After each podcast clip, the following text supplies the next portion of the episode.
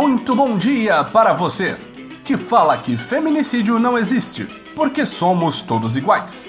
Muito boa tarde para você que já está comprando munição para defender seu Moto G e seu Corsa 2010 até as últimas consequências. E muito boa noite para você que acha um desacato um humorista imitar o presidente do Brasil. Algo que nunca foi feito antes na história deste país. Este é o Boletim do Globalismo Brasileiro, seu relatório semanal sobre a luta do nosso capitão contra as forças comunistas do Marcelo Adnet e do Marcelo D2. Toda semana a gente vai trazer para você aquilo que nem o seu grupo de Zap Zap mostra.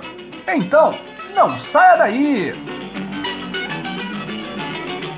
Um dos maiores signos da campanha eleitoral de nosso presidente foi o momento em que ele ensinou uma jovem criança a realizar o símbolo de uma arminha com seus dedinhos.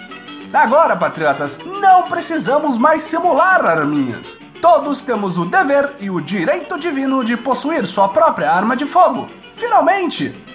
Segundo o decreto assinado por nosso patriota no poder, qualquer pessoa que tenha mais de 25 anos, residência e emprego fixos, nenhum processo criminal ou condenação e a capacidade psicológica comprovada para portar uma arma de fogo poderá fazê-lo. Nós aqui da redação do Baradim ficamos preocupados com os jovens, que infelizmente precisarão continuar pedindo armas emprestadas para os pais para se defenderem na noite. Apesar de que, segundo a lei, você e sua prole podem no máximo se reunir à noite na sala de estar para tirar fotografias com seus armamentos patrióticos, porque o decreto regulamenta a posse e não o porte de armas, e ninguém ousaria desrespeitar a lei no governo Bolsonaro, certo? Ainda segundo o decreto, assinado pela arma mais perigosa de nosso governo, a caneta Big presidencial, cada brasileiro pode ter acesso a até quatro armas diferentes, com o número podendo ser ainda maior caso ele seja dono de diversas propriedades. Imagine, patriotas, a imagem de um casal tradicional cristão, seus dois filhos e no mínimo oito revólveres calibre 38 no armário da sala. As noites dos homens de família finalmente serão tranquilas novamente! Para ilustrar como armas não são tão perigosas assim, o ministro da Casa Civil, Onyx Lorenzotti, comparou a posse de uma arma de fogo com possuir um eletrodoméstico em casa.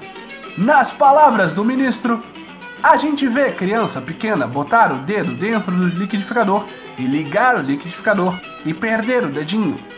Então, nós vamos proibir os liquidificadores? Não. É uma questão de educação, é uma questão de orientação. No caso da arma, é a mesma coisa.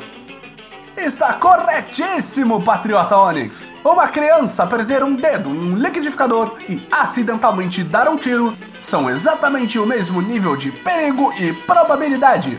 Nós não propusemos a criminalização das facas depois do atentado terrorista que sofreu nosso capitão durante as eleições.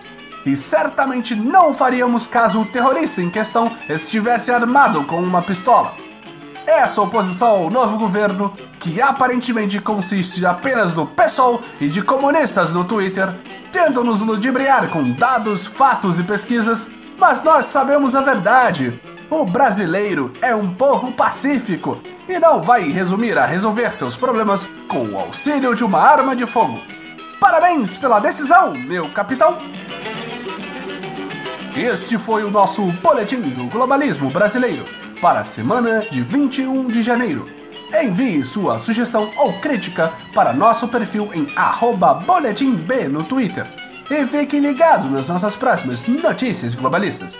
E lembre-se, armas acima de tudo, Brasil acima de todos.